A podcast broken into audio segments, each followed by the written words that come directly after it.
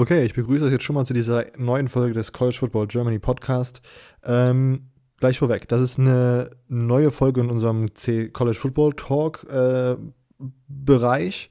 Ähm, aber da diese tatsächlich etwas länger gegangen ist als die letzten beiden Episoden mit Karim Al-Sufi und Alexander Honig, die letzte Woche rausgekommen sind, falls ihr die noch nicht gehört habt, könnt ihr nochmal schnell zurückgehen und die hören. Ähm, also ja, wie gesagt, diese Episode ist ein bisschen länger geworden und ist schon in die Zeitspanne gegangen, die wir uns so für, das, für die Offseason vorgenommen haben. Deswegen gibt es diesen Donnerstag keine zweite Episode. Ähm, wie das, ich das nachher ankündigen werde, aber das hat sich mittlerweile geändert. Diese Woche ist dieses die einzige Episode.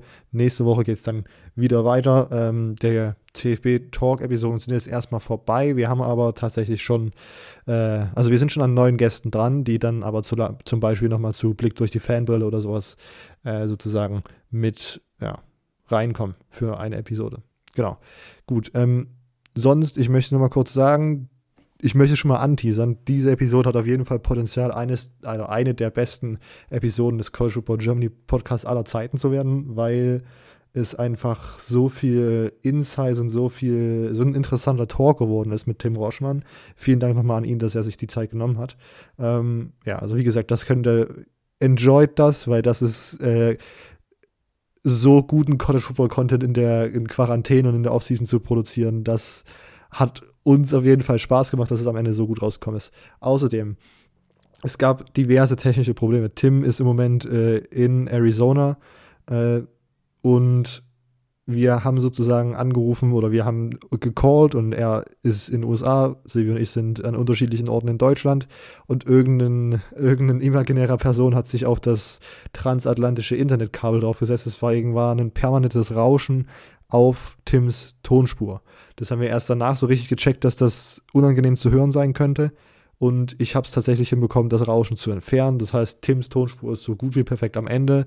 Wo das normale Rauschen lauter geworden wäre, da hat man jetzt ein kleines Rauschen. Das normale Rauschen habe ich ja rausbekommen. Außerdem ist während der Aufnahme mein Mikrofon einfach ausgegangen und ich habe es nicht gemerkt, oder besser gesagt, ich konnte es nicht mehr in unserer Software umstellen. Das heißt, äh, nach den ersten paar Minuten wurde mein Mikrofon nicht mehr aufgenommen, sondern es wurde dann mit meinem Laptop-Mikro aufgenommen, was eingebaut ist. Deswegen ist das nicht mehr die gewohnte Podcast-Qualität.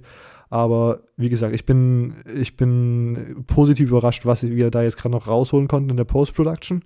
Ähm, und wie gesagt, das hat das Potenzial, diese Folge hat das Potenzial, eine der besten zu werden, die wir bis jetzt aufgenommen haben. Deswegen wünsche ich euch viel Spaß. Let's go! Hey, ihr hört den College Football Germany Podcast mit Silvio, Immo und Robert. Und jetzt viel Spaß bei dieser Episode.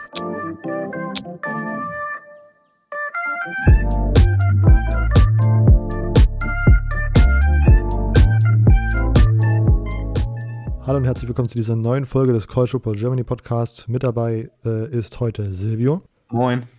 Unser heutiger Gast Tim Rosch, äh, Roschmann, der Director of Player Personnel bei der University of Mexico. Hallo Tim. Hallo, wie geht's? Ja, uns geht es allen tatsächlich ziemlich gut. Ich hoffe, auch allen Zuhörern geht es ziemlich gut. Ähm, wir können direkt in die Folge reinstarten. Äh, Tim, wir haben alle Gäste, die jetzt zuletzt bei uns zu Gast waren, immer gefragt, kannst du uns so ein bisschen erzählen, wie du aufgewachsen bist, wie du zum Football gekommen bist, so äh, sozusagen den Tag Null deiner Karriere beschreiben und die Tage, die darauf folgen? Ja, gerne. Also, ich bin geboren in Deutschland, Rheine, Nordrhein-Westfalen. Ähm, bin dann als ich fünf Jahre alt bin, zum ersten Mal in die Staaten gezogen mit meinen Eltern. Mein Vater war in der Luftwaffe und wurde damals dann äh, zu Shepard Air Force Base äh, geschickt in, äh, in Texas. Ähm, und Texas, wie ja alle wissen, eigentlich ist äh, Football verrückt. Also kam ich gar nicht darum, um Football kennenzulernen und äh, weißt du, sind Freitagabends zum Highschool Football spielen gegangen äh, aber wirklich mein, meine Faszination mit Football hat angefangen in 2004. Ähm, habe ich zum ersten Mal ein Footballspiel von vorne bis Ende geguckt äh, und das war das 2004 NFC Championship Game Eagles äh, gegen die Atlanta Falcons äh, mit Michael Vick und Donovan McNabb und da hat's dann eigentlich für mich einfach nur so geklickt. Ähm, ich war begeistert vom Football und da, äh, daraus wollte ich halt immer spielen und so sind dann 2000, äh, ich weiß gar nicht das genaue Jahr, 2008 meine ich, wieder nach Deutschland zurückgezogen. Ähm, aber meine Eltern haben sich weiterhin auf eine Green Card beworben, sind dann also in 2011 in Arizona gelandet. Ähm, und da bin ich dann hier zur Highschool gegangen, habe hier American Football auf der Highschool gespielt. Ähm, und im College habe ich dann äh, Sports Business studiert, habe aber gemerkt, dass ich nicht so in Marketing und solche Sachen wirklich interessiert war. Also habe ich angefangen für das Football-Team zu arbeiten als Volunteer. Ähm, und von da aus ging das halt dann weiter, dass in meinem zweiten Jahr da Herm Edwards äh, gehired wurde.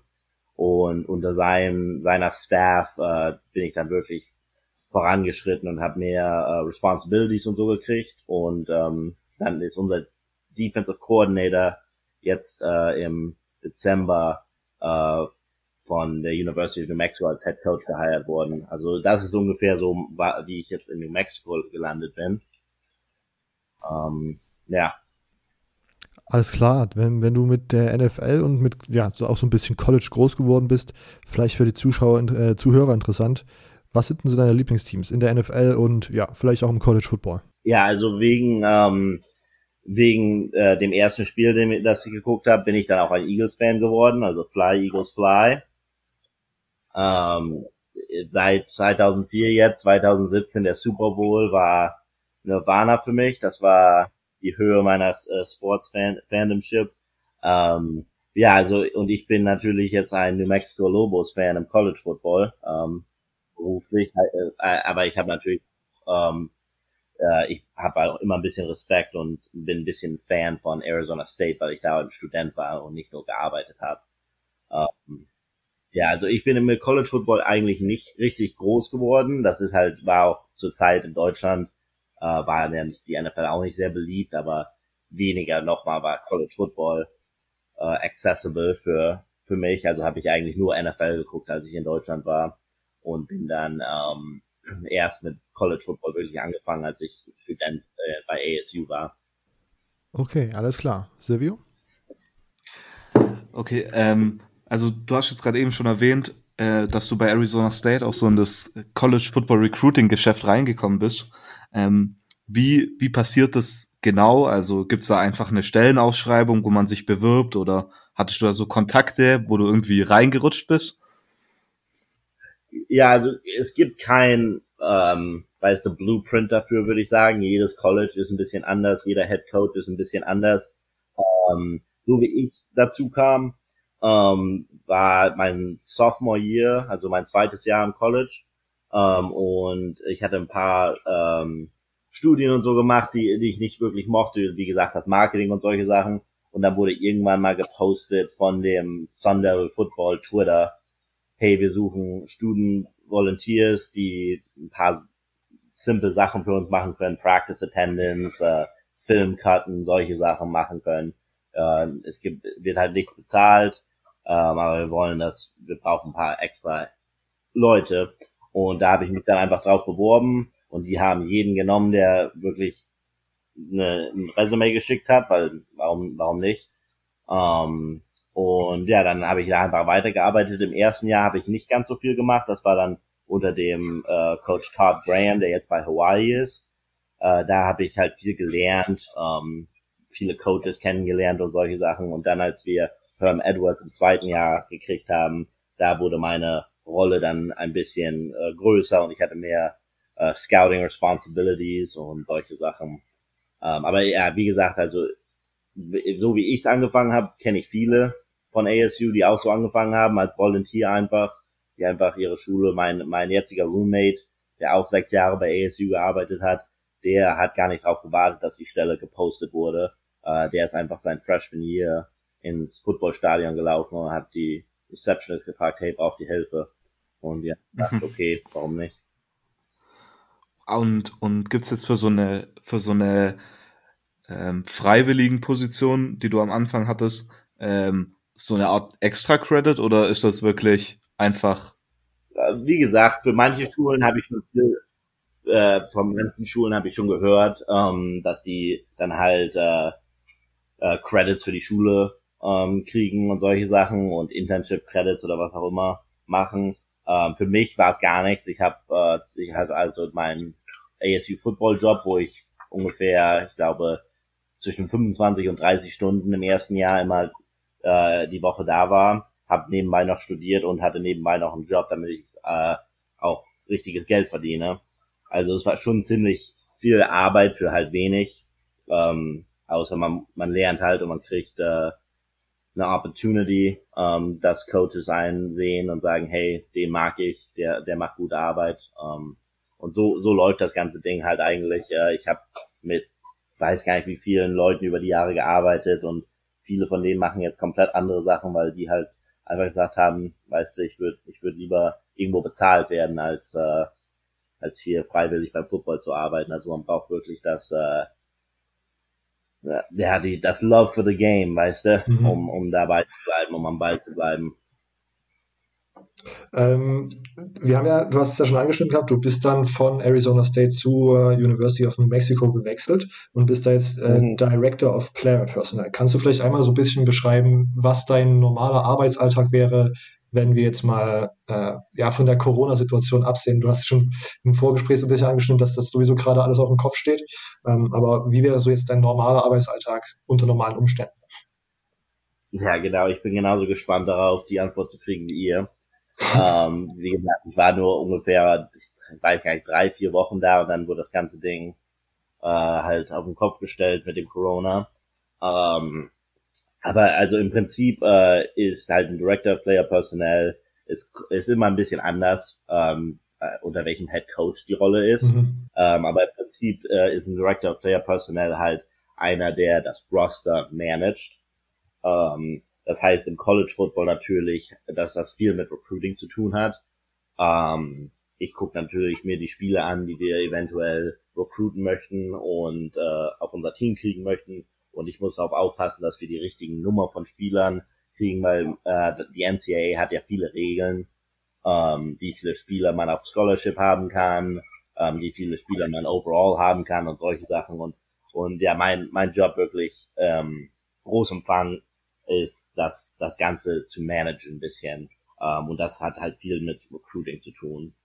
Ähm, bei New Mexico muss ich viel mehr machen, also nicht viel mehr machen, aber ich muss viele Sachen machen, wo man bei ASU, bei Arizona State, eine Power 5 Schule natürlich, wo Arizona State ähm, hat eine Staff von, ich glaube, im Moment 25 Leuten im Recruiting Department mhm. und bei University of New Mexico haben wir drei, drei bis vier.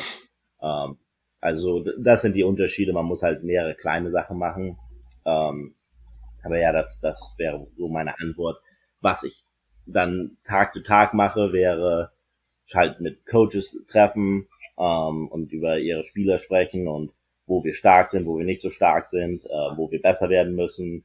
Ähm, äh, Recruits, also Highschool Recruits, ähm, Film schauen, ähm, Recruiting Visits Plan, Recruiting Strategy, also wie können wir einen 16-, 17-Jährigen davon überzeugen, dass die University of New Mexico ein guter Fit für ihn ist. Ähm, ja, also all solche Sachen.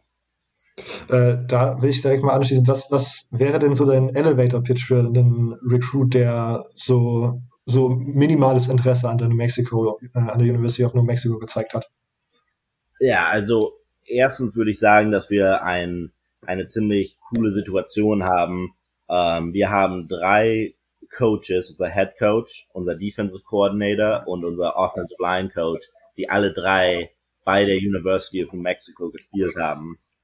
Um, ähm, und ich habe das noch nie irgendwo anders gesehen, dass es drei davon gibt, die alle Alumni sind von der Uni. Also es das heißt, dass die unsere Coaches heutzutage sind, sind Coaches ja Mercenaries, wie man es in Amerika sagt. Also ähm, sie sie gehen von Schule zu Schule und äh, geben jedes Mal ihr Spiel da und dann kriegen sie einen besseren Job und gehen gehen zum nächsten Job. Äh, die Coaches hier, die die kümmern sich halt echt nicht nur um die Schule, aber um den äh, Staat von New Mexico, äh, um Albuquerque, die Stadt. Ähm, und äh, es, es it means a lot to them, mhm. äh, würde ich sagen. Also die drei Coaches, vor allem die drei, aber selbst auch die, die nicht hier zur Schule gegangen sind, die haben alle eine Connection zu der University of New Mexico. Und das ist halt ziemlich rare heutzutage im College Football. Ähm, unser Head Coach, der, wie gesagt, der hat hier gespielt, der war Roommates with Brian Urlacher. Ähm, den Namen kennt fast jeder. Ähm, und äh, der, der äh, verlässt halt die Schule hier nie. Ähm, und dann zweitens würde ich sagen, wir haben halt die letzten paar Jahre hat die University of New Mexico nicht so viele Spiele gewonnen.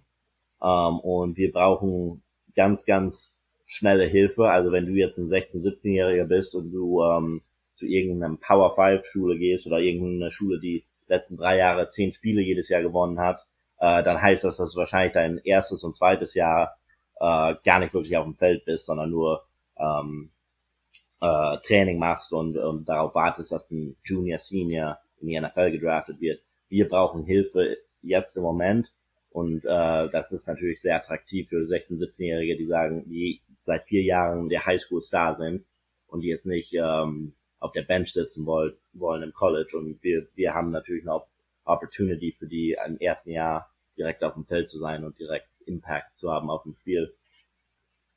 Alles klar, ich wäre überzeugt. Ich würde zur yeah. University of New Mexico kommen. Good job. Auch super Wetter. Das ist auch das Beste. Nach, nach ich glaube, acht Jahren jetzt in Arizona, man gewöhnt sich an die Hitze mhm. und ich habe es auch lieber heiß als kalt, aber New Mexico ist ein schönes In-Between ein bisschen. Okay. Ist nicht ganz so, nicht so ganz so trocken. Nee, ja, ein bisschen mehr Berge okay. und, äh, und ein bisschen kühlere Luft. Alles klar. ähm, nächste Frage vielleicht nochmal so ein bisschen aufs Bigger Picture bezogen. Äh, was sind, oder kannst du uns vielleicht so ein bisschen durchs Jahr führen, was sind so die heißen Recruiting-Phasen, vielleicht für die äh, deutschen Fans noch nicht ganz so ersichtlich. Man weiß immer, dass im Dezember, das sind immer diese Signing Days, wo immer viel ist.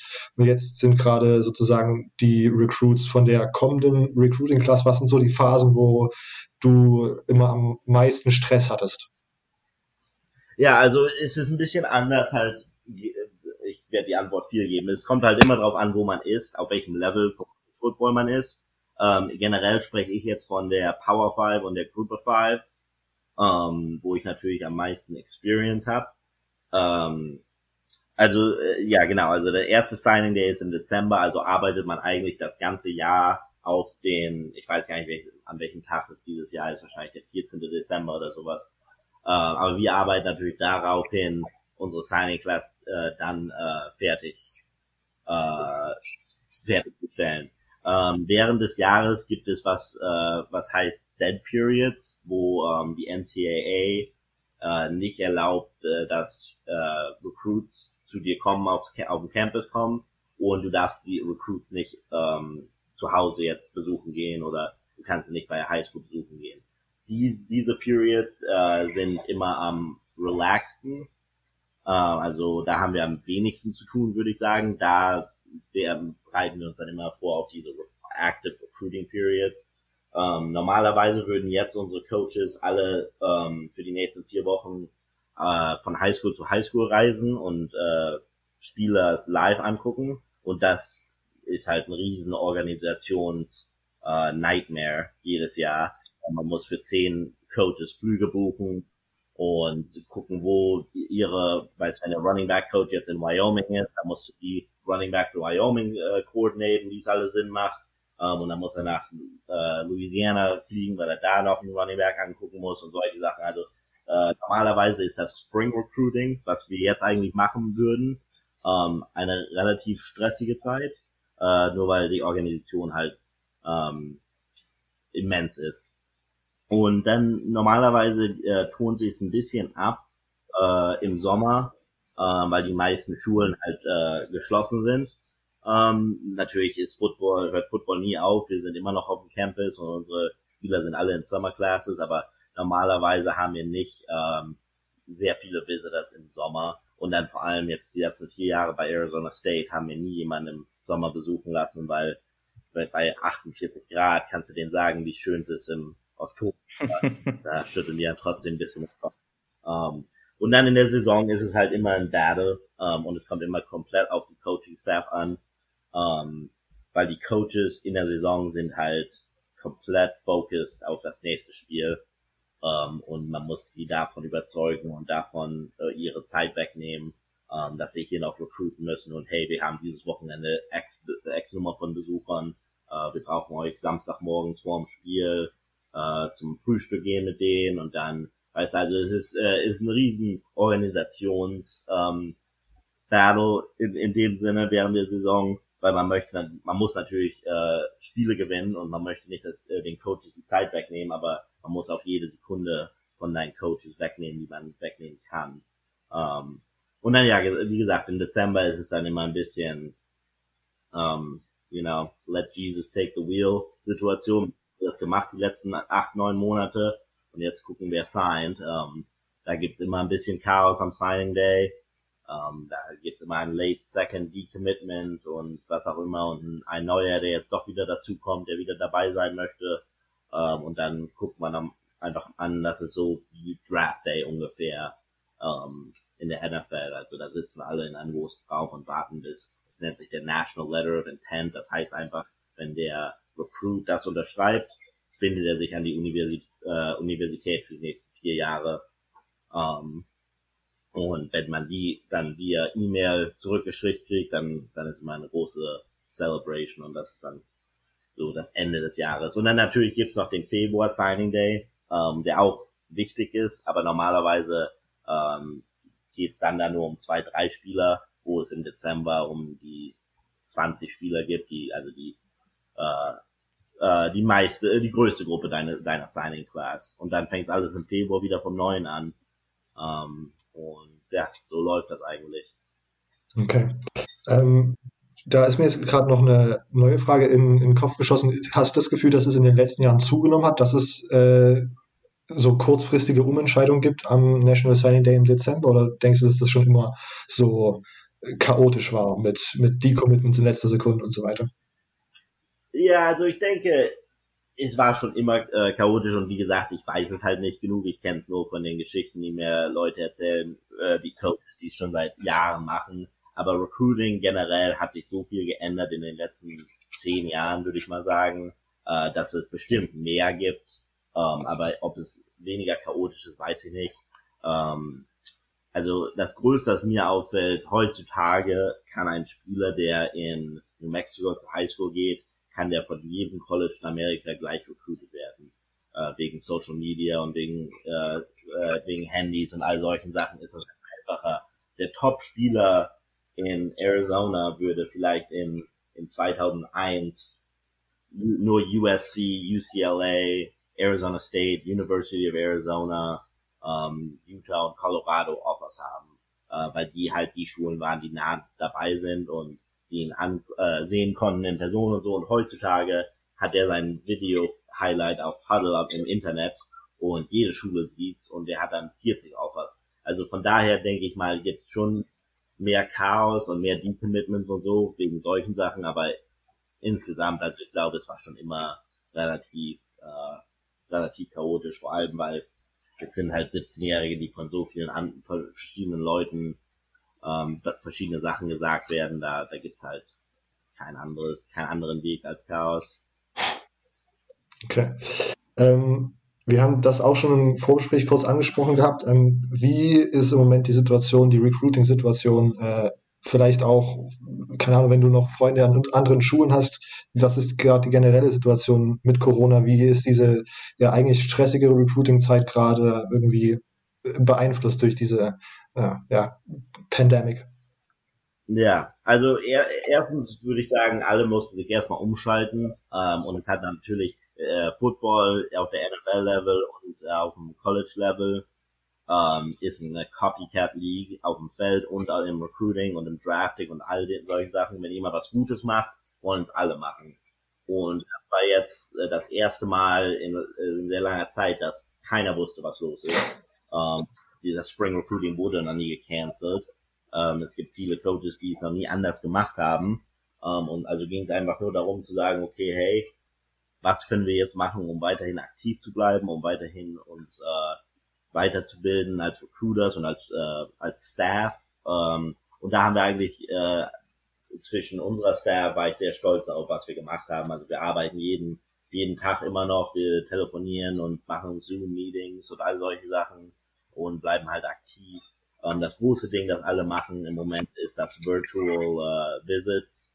Ähm, wie gesagt, in dieser Jahreszeit gibt's viele ähm, viele Visits normalerweise, also wenn Recruits die Schule besuchen, kommen in Person und sich den Campus angucken und mit äh, Lehrern sich treffen und solche Sachen.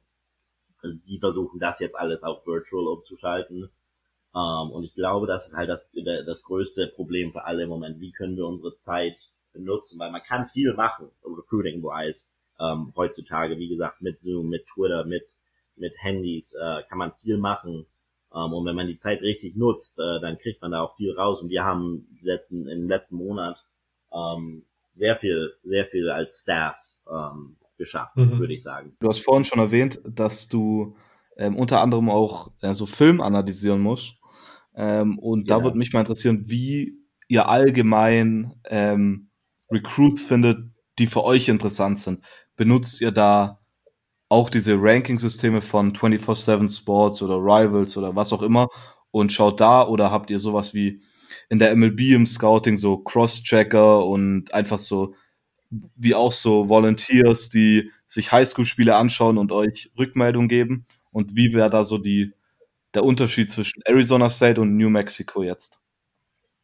Ja, also so fing das eigentlich an bei mir auch ähm, über die ersten paar Jahre bei Arizona State war ich halt ein Scout in dem Sinne, ähm, wie die NFL das auch machen würde. Ähm, wir haben es bei Positionen damals gemacht, also haben wir nicht, in der NFL würde, würde mir sagen, okay, dieser Scout hat die Southeast, dieser Scout hat den Northwest, was auch immer. Ähm, bei Arizona State haben wir es so gemacht, dass jeder eine Position ha hatte. Also ich war der Wide Receiver Scout in dem Sinne. Es, wurde, es nennt sich uh, Wide Receiver Recruiting Assistant bei denen. Ähm, und ich habe eigentlich halt, ja, ich habe viel Zeit ähm, da, da gegeben, einfach Receivers anzugucken in der Highschool. Also ich habe alles Mögliche benutzt. Es gibt Max Preps, ist hier die große Website, die ähm, die äh, Statistics für Highschool-Spieler ähm, aufnimmt. Und dann gucken wir halt den Film und die gut schicke ich weiter. Und dann wurde ich natürlich äh, promoted bei Arizona State und dann wurde ich halt, was sich der Offensive Recruiting äh, Assistant nennt. Also habe ich all diese Spieler gekriegt. Da, da hat mir dann einer immer Wide Receivers geschickt, einer Quarterbacks, einer Running Backs und so weiter. Und ich habe die besten davon ausgesucht und dann weiter zum, zum Coach geleitet. Und der Coach hat dann die, die sich ausgesucht, die er recruiten möchte und die er einem Scholarship offern möchte.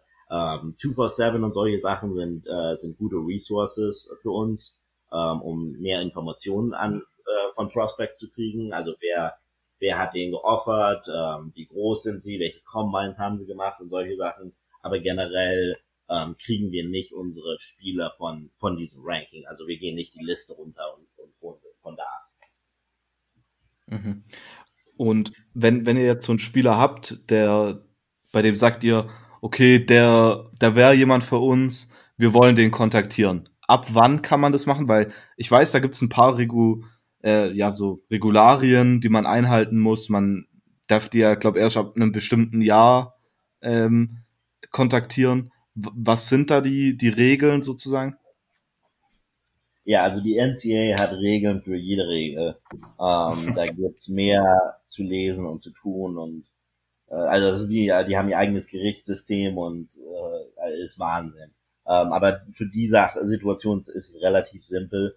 Ähm, man darf den Spieler zum ersten Mal kontaktieren ähm, ab dem 1. September seines Junior Years. Heißt also ähm, das dritte Jahr des Highschools. Ähm, und da fängt man dann wirklich an. Also im Moment rekruten wir natürlich sehr viel die, die, äh, die Spieler, die in 2021, also ähm, im Mai von 2021 graduieren. Das sind die, die wir im Moment heiß verfolgen. Und dann Anfang September kommen dann die 2022s dazu, also die, die nächsten Jahre dazu. Da, und da gibt's halt viele Regeln und so. Man darf ihn texten, man darf ihn sie aber nicht anrufen, sie dürfen dich aber anrufen äh, und solche Sachen halt, äh, und, die man rumtanzen muss und äh, aufpassen muss, damit keine Violations kriegt. Hm.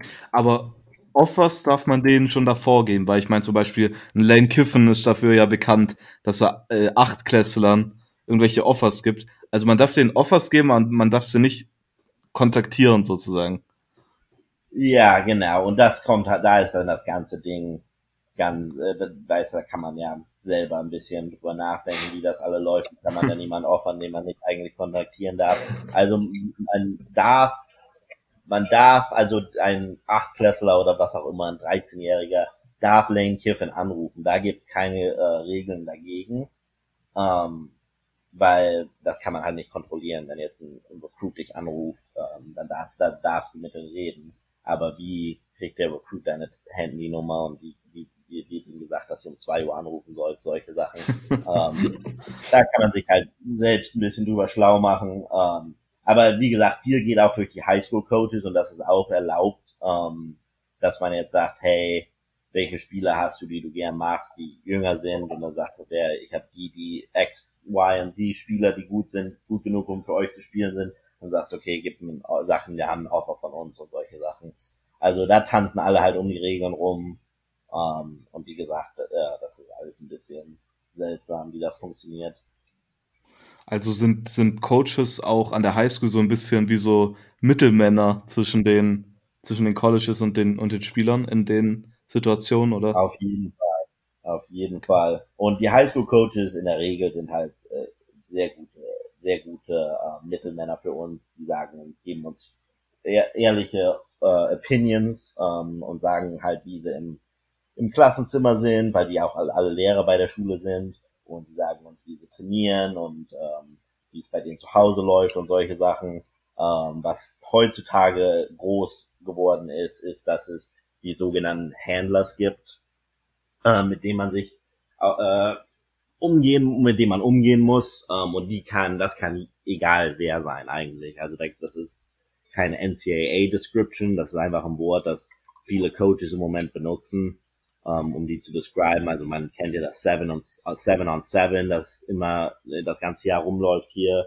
Äh, viele Coaches davon wollen sich im Recruiting Process involvieren ähm, weiß der High School Security Guards, was auch immer. Also es gibt so viele Menschen heutzutage, die sich in die Mitte des Recruiting Process setzen wollen. Ähm, und manche halt für gute, äh, für gut, gute Gründe, weil sie das Kind gut kennen, weil sie das Kind beschützen wollen davon, dass sie irgendwelchen Quatsch erzählt werden von äh, College Coaches. Aber es gibt auch viele, die die dabei sind, weil sie gerne auf dem College Visit dabei sein wollen und gerne sagen wollen, hey, äh, der Head Coach von der University of New hat mich heute angerufen, weißt du, und solche Sachen. Also es gibt immer ganz, ganz viele Leute, die man, äh, man würde denken und es in einer perfekten Welt, dass äh, man eigentlich nur mit dem Highschool-Spieler sprechen muss, seinen Eltern und dann seinem Highschool-Coach. Ähm, aber heutzutage muss man dann noch, wie gesagt, mit ähm, dem Taxifahrer sprechen, dem er, der äh, gebracht hat und solche Sachen. Ähm, also da gibt's allerlei Quatsch heutzutage. Gibt es dann auch manchmal so, dass die, dass die Coaches dich zum Beispiel oder einen Coach anrufen und verkaufen so einen Spieler an einem den, den Spieler äh, gut zu reden und sagen, schau dir mal den Spieler an, hier, ich hätte ja, da jemanden. Ja, ja, auf jeden Fall. Also das kriege ich krieg und es ist alles gut. Ich, ich verstehe es ja, ich verstehe es gerne. Ähm, die wollen halt diesen Kindern Scholarship kriegen. In, in Amerika ist halt die Schule richtig teuer.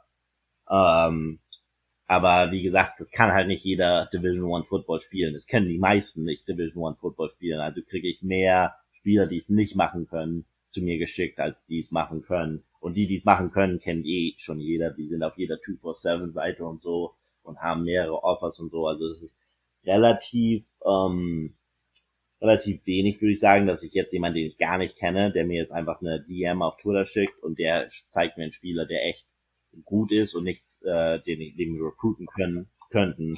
Das passiert relativ wenig. Ähm, und es tut mir auch leid den Leuten, aber ich krieg ungefähr 20 bis 30 Direct Messages von entweder einem Spieler, der seinen Film promoten möchte, oder von, wie gesagt, irgendeinem solchen Händler. Und die kann man sich halt nicht alle angucken, weil wir auch, wir auch während der Woche, wir, wir kommunizieren immer mit den Highschool Coaches und die schicken uns ihre besten Spieler. Und mal, über die Jahre entwickelt man dann auch ähm, Relationships mit, äh, mit Highschools und Coaches und so, wo man dann weiß, hey, der schickt mir nur Spieler, die for real sind, der schickt mir jetzt nicht, heißt der Johnny Brown, der five foot two ist und äh, five eight forty rennt.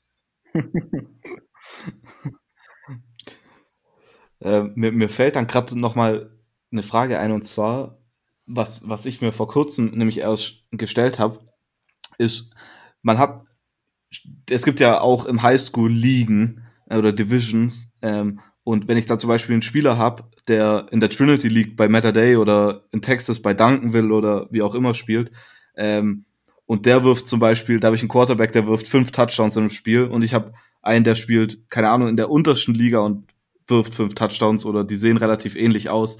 Ähm, wie, wie tut ihr die einstufen? Ich meine, die kann man ja nicht so pauschal vergleichen. Ähm, Gibt es da irgendwie eine Regel dafür oder? Ähm, ich würde persönlich, ich spreche jetzt nur persönlich, ähm, wie ich es mir überlege. Ähm, äh, wir nennen halt Competition Level, also wirst du in der Analyse von einem Spieler oft lesen, jetzt wenn ich schreibe, okay, great height, great weight, bla bla bla, ähm, und dann bei Weaknesses würde ich mal schreiben, äh, question competition, heißt also genau wie du sagst, okay, er, er wirft fünf Touchdowns oder rennt für fünf Touchdowns, aber gegen wen macht er das? Also es ist auf jeden Fall ähm, macht einen Unterschied und deshalb sieht, sieht man auch viele Kinder hier in Amerika, die äh, Highschools transfern, genau deswegen, weil sie gegen bessere Competition spielen möchten und zeigen, hey, ich kann gegen jeden spielen. Ähm, aber eigentlich im, im Grundsinne, da, da, weiß, da scheiden wir keinen aus, nur weil sie gegen, weil man kann ja nicht kontrollieren, weil meine Eltern jetzt in einer Gegend wohnen, wo keine guten Highschools sind, kann, kann der das ja nicht kontrollieren. Und deshalb halten wir es eigentlich nicht gegen den Spieler. Wir äh, wollen halt sehen, are you dominating the person that's in front of you? Also egal wer es mhm. ist, ähm, bist du der beste Spieler auf dem Feld. Ähm, die, die Leute brauchen wir.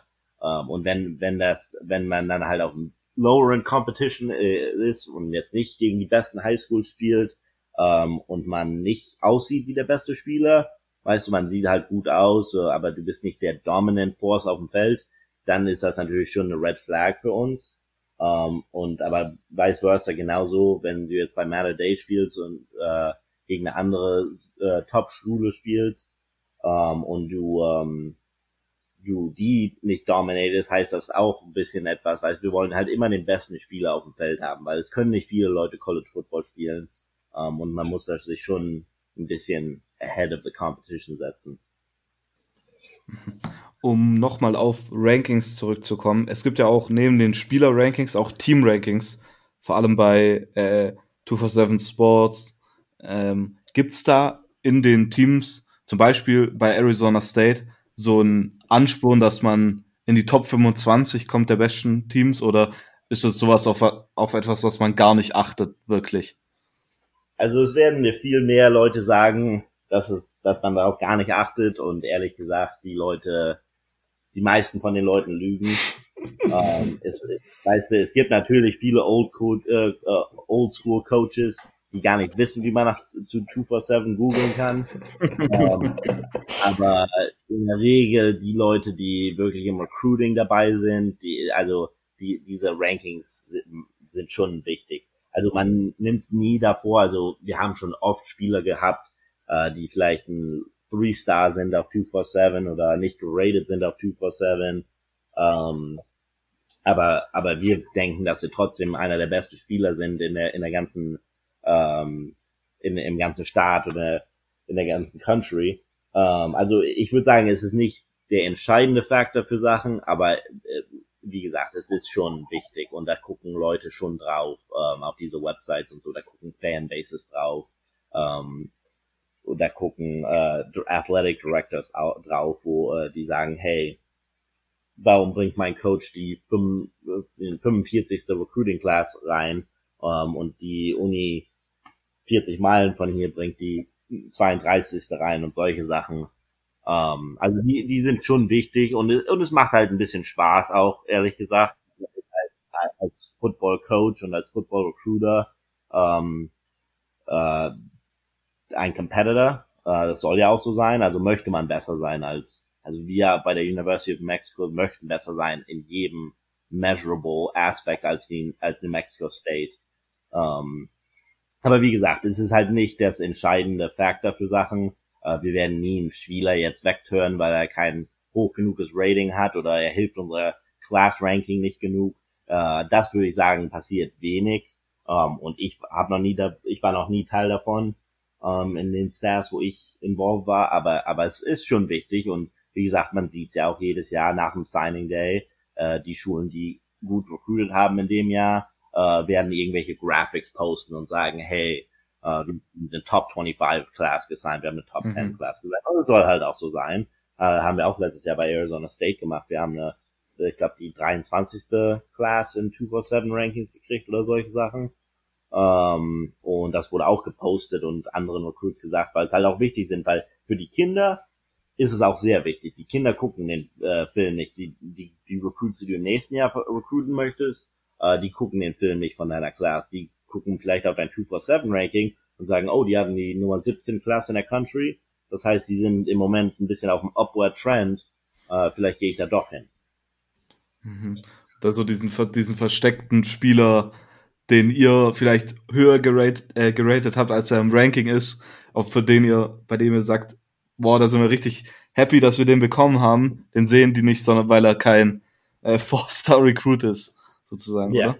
Ja, genau. Ja, und da, da muss man halt mit leben und wenn, wenn man einen das stört als Recruiter oder als Scout oder was auch immer, dann ist man im falschen Geschäft, weil wie gesagt, man muss seinen eigenen Augen trauen. Jedes Jahr wird in der NFL irgendjemand gerippt, weil sie den falschen Draft-Pick gemacht haben. Ähm, aber wie gesagt, man muss halt seinen eigenen Augen trauen ähm, und äh, einfach, einfach, wie gesagt, ich glaube im letzten Jahr, wobei Arizona State einer der besten Spieler, den wir gesigned haben, hatten, war, ich weiß nicht, wo er jetzt aus den 25 lag, aber er war bestimmt in den 17, 18, 19. Platz oder was auch immer in den Rankings. Und wir fanden, dass er eigentlich auf jeden Fall einer der ein, zwei, drei besten Spieler in der ganzen Class für uns war. Um, ähm, und er wird wahrscheinlich früh bei Arizona State spielen und eine super Karriere haben. Und äh, dann fragt er halt auch keiner später drüber fragen nach. Ähm, Utah zum Beispiel ist ein super Exempel in meiner Meinung, die äh, die kriegen nie eine Top Recruiting Class. Ähm, eigentlich, also die kriegen schon gute Recruiting Classes in den Rankings, aber sind nie ein Elite Team. Und die hatten dieses Jahr im NFL Draft, ich glaube, sieben Draft Picks oder so, wenn ich jetzt nicht falsch liege. Ähm, man muss halt einfach seinen Augen trauen und das Outside Noise ein bisschen abschalten. Genau, äh, dann mir ist noch eine Frage eingefallen, was ist, also wie ist so die Regel bei den beiden Schulen, bei denen du jetzt hauptsächlich im Recruiting involviert warst, mit äh, In-State Recruiting und wie, also wie legt man fest, für welche Recruits man sozusagen auch noch irgendwelche Flüge bucht und, und so weiter? Wie ist da irgendwie so die Entscheidungsfindung? Ähm, also In-State Recruiting ist ein bisschen ein Hot Term in College Football. Okay. Ähm, das war, das viel im In-State wollen halt immer alle, dass man, dass Arizona State Arizona Spieler kriegt. Ähm, New Mexico State äh, möchte, dass man Spieler aus New Mexico State kriegt. Ähm, und das kann man auch gut verstehen, aber wie gesagt, heutzutage mit dem Internet und mit all dem Video, das wir kriegen und so, ähm, ist es halt viel größer als nur im In-State Recruiting. vom, äh, vom Geld her, vom äh, Budget her ist es eigentlich kein Entscheidungsfaktor wen man recruited. Uh, College Football, wie ihr selber wisst, ist ein riesen Geldmaker. Ich weiß gar nicht, was der Deal für ESPN und der College Football Playoffs ist ja irgendwie bald Billionen Dollar oder was auch immer, ein riesen Amount of Geld. Also es gab noch nie jetzt eine eine Hesitation für uh, für Arizona State, als ich da war und da wurde nie gesagt, hey, können wir den Spieler von New York jetzt hier zum Visit hinfliegen und solche Sachen. Das das steht gar nicht ähm, das steht gar nicht mir auf dem Schirm. Jetzt natürlich auf dem Business-Ende Sachen, die Leute, die den Budget für uns schreiben und die Leute, die die Checks für uns schreiben, auf, uh, vom Athletic Department her, uh, würden wahrscheinlich gerne, dass ich was anderes sage, aber vom Head Coach Mentality her, vom uh, Recruiting Office her, da gibt's keinen keinen Unterschied, wen wir recruiten vom Geld her.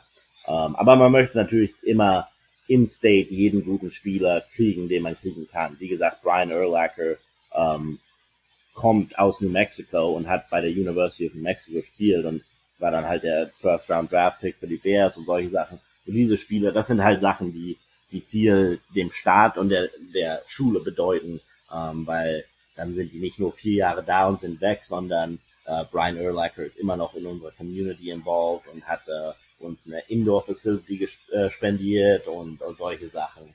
Ähm, deshalb ist In-State Recruiting immer wichtig Und äh, aber es ist auch immer ein, sehr interessantes Topic, weil da gibt's dann immer jedes Jahr einen Spieler, den alle Reporters und so, so meinen, dass der der beste Spieler ist und warum recruitet diese Schule ihn nicht, wenn er doch nur fünf Meilen von der Schule wohnt. Und äh, solche Sachen gibt's halt immer zu antworten. Das ist in jeder Schule, in jedem Staat, ist ein sehr interessantes Topic. Hm. Ich glaube auch, dass das dann, du hast es schon so ein bisschen angeschnitten, dass das auch immer sehr so prestigeträchtig ist, wenn vor allen Dingen so äh, Staaten, wo halt zwei große Unis, sage ich mal, sind, dass dann natürlich immer drauf ankommt, dass die eine möglichst besser, die besseren Arizona Recruits haben möchte, Arizona State über Arizona ja. oder so. Auf jeden Fall.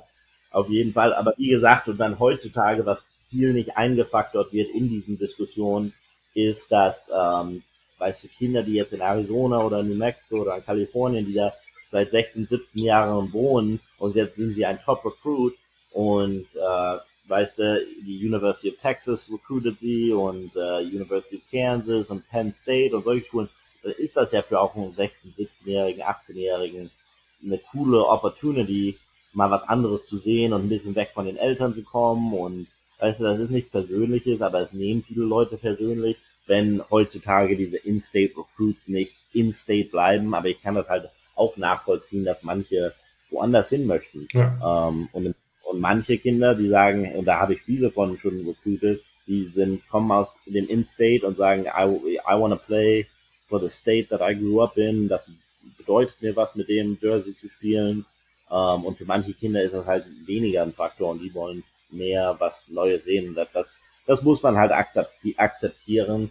Und leider gibt es da viele in diesem Recruiting-Prozess, ähm, die es nicht akzeptieren und die den Kindern dann irgendwas Böses meinen oder was auch immer. Ich meine, ich meine, das ist ja vor allen Dingen vielleicht auch so ein bisschen relatable. Also eine der wenigen Dinge, die so relatable sind für alle Menschen, so wenn man sozusagen fertig ist mit der Highschool und studieren möchte, das ist ja auch in Deutschland gang und gäbe, dass man dann nicht unbedingt direkt in der Heimatstadt schaut, sondern auch, was es sozusagen außerhalb gibt, wo man einfach mal so ein neues Lebenskapitel anfangen kann oder einfach mal so ein bisschen halt sich auf sich allein gestellt ist. So. Ähm, ich glaube, da. Ja. Ähm, und eine der letzten Fragen. Ich habe gesehen, dass das bei dir so ist, wenn du tweetest und auch, ich meine, bei relativ vielen Coaches und Leuten, die im Recruiting-Spektrum drum sind, dass halt Spieler einfach unter die Tweets kommentieren. Und du hast auch schon gemeint, du kriegst viele DMs mit irgendwelchen Huddle-Links und dann ihren, ihren Maßen und so. Wie hoch ist die Quote von den äh, Spielern, die du dir anschaust, zu den Spielern, die du dir einfach, die du einfach liegen lässt, ghostest? Ähm, von, von den Replies direkt würde ich sagen, sage ich jetzt mal ehrlich, da müssen sie mich schon auf, auf der richtigen Minute treffen. Okay. Ähm, gerade vorm Computer sitze und eine Minute Zeit habe. Ähm, unsere, äh, vom Recruiting-Standpoint, unser Mindset und unsere äh, Mission wirklich ist, jeden Spieler äh, zu analysieren und zu scouten in unseren Recruiting Areas. Also das heißt, für New Mexico haben wir uns natürlich jetzt ausgesucht, ähm, das New Mexico, Arizona, Kalifornien, Colorado, Utah, Texas, Oklahoma, das sind so die Staaten, wo wir häufig hingehen werden, um Spieler zu finden. Das heißt nicht, dass wir nicht an andere Staaten äh, äh, reingehen, aber das sind die Staaten, mit denen wir anfangen und wo wir die, die unseres Teams herkriegen wollen. Und da haben wir alle möglichen ähm, äh, Data Providers und äh, weißt du, Services, die uns äh, Spieler schicken und da haben wir eigentlich Access zu jedem Spieler, der ein potenzielles Fit ist für die University of Mexico. Heißt eigentlich also, dass diese Spieler, die mir Links und so senden, die finde ich sowieso, wenn sie, wenn ich sie finden soll. Ähm, und wie gesagt, also DMs, ich versuche halt immer zurückzuschreiben und auf jeden Fall in, so, in, in unser System reinzukriegen oder wenigstens zu checken. Das ist halt wie eine, so unsere Database, das ist wie Google, da kann ich dann eintippen, hey, äh, Ex-Spieler hat mir gerade eine DM geschickt, lass mich mal gucken, ob ich ihn im System habe. Ja, habe ich ihn, okay, ich schreibe ihm zurück, hey, danke für dein Interesse, uh, we'll be in touch, ähm, wenn wir uns äh, an dich interessieren, bla bla bla. Weil ich verstehe schon, dass diese Kinder versuchen, ihren Namen daraus zu, äh, an, an die Welt rauszukriegen und äh, recruited werden möchten. Aber die Realität ist natürlich, dass, ähm, dass das nicht wirklich in unser System reinpasst auf Day-to-Day, -Day, weil ich kann ja nicht darauf warten, dass mir der gute Spieler sein Huddle-Link schickt. Dass der beste Spieler für die University of Mexico mir eine DM schickt oder auf meinen Tweet replied oder was auch immer. Aber in der Regel versuche ich natürlich immer wenigstens die Spieler anzugucken ähm, und wenn sie mir DM ein, ein, ein Message zurückzuschicken. Ähm, aber wie gesagt, das kann auch schnell heutzutage verloren äh, werden. Ich habe so viele Message Requests, ähm, die ich, die ich noch nie angeguckt habe ähm, und die ich normalerweise gar nicht sehe. Ähm, da muss ich manchmal zurückgehen. Ähm, und äh, die letzte Frage von mir. Wie, also du hast ja schon gemeint, dass vor allen Dingen bei Arizona State und auch jetzt bei New Mexico viel Tape Grinding mit dabei ist. Ähm, mhm. Und wie also was sind so die Dinge, wo du drauf schaust und wie hast du die sozusagen gelernt? Hast du da dir am Anfang so eine Checkliste gegeben, wo man drauf man bei Receivern zum Beispiel schauen muss, was so die wichtigsten Techniques und Skills sind, die so ein Highschool-Spieler schon haben sollte, wenn er dann zu euch ans College kommen sollte oder so? Ja, also ich würde sagen, äh, wie gesagt, es halt, kommt immer wieder auf den, auf die Staff und den Coach so. Jeder hat seine anderen Sachen, äh, wo man drauf, äh, drauf äh, schaut. Und äh, ich war auch bei den New Orleans Saints für ein äh, paar Wochen und habe da eine Scouting-Internship mit denen gemacht. Und selbst die haben natürlich ihren, ihre eigene Checkliste äh, als, äh, sag jetzt, äh, New York Giants oder was auch immer. Ähm, also hat jeder seine eigenen Dinge, die man sehen möchte auf Film. Jeder hat seine eigenen Height, Weight Requirements, die man sehen möchte. Äh, generell würde ich sagen, für Highschool-Spieler ähm, die drei Sachen, die man wirklich angucken muss wie groß sind sie, äh, wie explosiv sind sie äh, und wie gut können sie sich äh, in alle Richtungen bewegen. Ähm, so fängt es wirklich an. Ich würde es nie gegen einen Highschool-Spieler halten, dass er jetzt kein, nicht ein perfect Two-Step-Release hat ähm, oder dass äh, weiß dass ein Running Back äh, nicht ein perfect äh, Pass Blocking hat, weil das müssen wir ihnen eigentlich beibringen. Wir müssen da, es gibt viele gute Highschool Football Coaches, aber wir müssen davon ausgehen, dass wenn wir den Spieler kriegen, dass wir ihm Football beibringen müssen, so wie wir es spielen möchten. Ähm, heißt also, dass das Technik relativ wenig dazu äh, dazu hat. Ist natürlich schön, wenn man den 6 foot 3 190 Pound Receiver hat, der ein perfect äh, Comeback Route rennen kann, rennen kann und ready made ist. Ähm, aber die Spieler gibt's halt wenig. Ähm, deshalb gucken wir halt immer auf Athletic Traits wirklich. Ähm, es gibt natürlich den Term Height, Weight, Speed. Die Spieler sind immer sehr interessant für jeden. Ähm, und wenn man dann halt am, am kürzeren Ende ist, äh, sagt jetzt der 6 foot 3 Receiver muss nicht ganz so special athletically sein wie der 5 foot 9 Receiver. Und das sieht man ja auch jedes Jahr im NFL Draft. Wenn, wenn man jetzt meine Eagles haben gerade einen 5 foot 10 Receiver oder 5 foot 9 Receiver in der ersten Round. Ähm, und äh, der kann natürlich rennen wie, wie crazy und ähm, ist halt sehr explosive Spieler.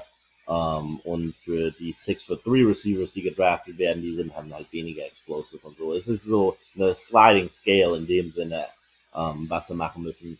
Aber Größe ist immer ein, ein großer Checkpunkt für uns. Äh, wie war deine Reaktion zu Jalen Rager, wo du es gerade erwähnt hast? Es gab ja, sage ich mal, sehr polarisierende Meinungen in beide Richtungen. Ähm, wie gesagt, seitdem ich jetzt letzten drei, vier Jahre im Scouting bin und ein bisschen im Business bin, äh, bin ich bin ich immer ziemlich langweilig mit meiner ähm, Opinions an solchen Sachen, weil ehrlich gesagt, ich habe Jalen Rager jetzt nicht zugeguckt als College-Spieler. Ich habe vielleicht ein paar, weißt du, samstags gucke ich immer die Spiele, bin ich, bin ich ja bei, bei einem Spiel. Ähm, also habe ich jetzt nicht viel TCU-Football geguckt ähm, habe ein paar Freunde getextet, die ich bei TCU kenne und habe gesagt, hey, was denkt ihr davon? Und die sagen, hey, super, äh, super Kid, guter Spieler. Ähm, ich versuche immer meine Opinions äh, relativ, wie, wie gesagt, wie ich es schon vorher gesagt habe, äh, keiner weiß es in dem Sinne. Die Scouts müssen ihren Augen vertrauen, der GM muss ihren Augen vertrauen. Ich bin äh, für, ich bin aufgeregt, weil als Eagles-Fan war es ein bisschen tough zuzugucken letztes Jahr, was die Receivers da auf dem Platz gemacht haben. Ähm, also bin ich erstmal aufgeregt, dass wir einen neuen, ein bisschen neues Blood dazu gekriegt haben. Ähm, und ja, wie gesagt, also mal sehen, wie es, äh, wie es, äh, wie es passiert. Ähm, ich glaube schon, dass er Outside und Inside spielen kann. Ich weiß, das ist ein großer äh, Concern immer, wenn man den 5 foot 9, 5 foot 10 Receiver draftet, dass er Outside spielen können, aber äh, in, heutzutage in der NFL ist das nicht so, dass der Outside Receiver nur eine Go rennt und nicht nur eine Fade Route rennt oder was auch immer. Ähm, und vor allem in Doug Petersons Offense werden die den viel rumbewegen und äh, er wird viele verschiedene Sachen machen können. Äh, mal sehen, äh, würde ich sagen. Also ich habe keine, ich, ich gehe in keine, äh, keine Seite. Ich, ich traue den Leuten mal, weil ich weiß ja auch selbst jetzt mittlerweile, weißt du, man, jeder Opinion, die man hat, wird von irgendjemand gesecond guessed und irgendjemand weiß es immer besser. Ähm, also ich hoffe es auf Beste. Alles klar. Silvio, hast du noch Fragen? Äh, nee, ich wäre durch. Alles klar. Gut, äh, vielen Dank, dass du da warst, Tim. Das war dann schon die Sache. Vielen Dank, dass du dir Zeit genommen hast. Super, auf jeden Fall, ja. War, war gut, mal ein bisschen vom Fernsehen äh, runterzukommen, weil äh, ich bin um, fast fertig mit all, all von den Netflix-Shows, die es gibt. Ah, ja. Perfekt. Gut, äh, dann an alle Hörer, ihr hört uns ja, am Donnerstag hoffentlich nochmal wieder. Wir haben da, wir arbeiten da gerade an dem nächsten Interview ähm, und dann bis dahin. Ciao.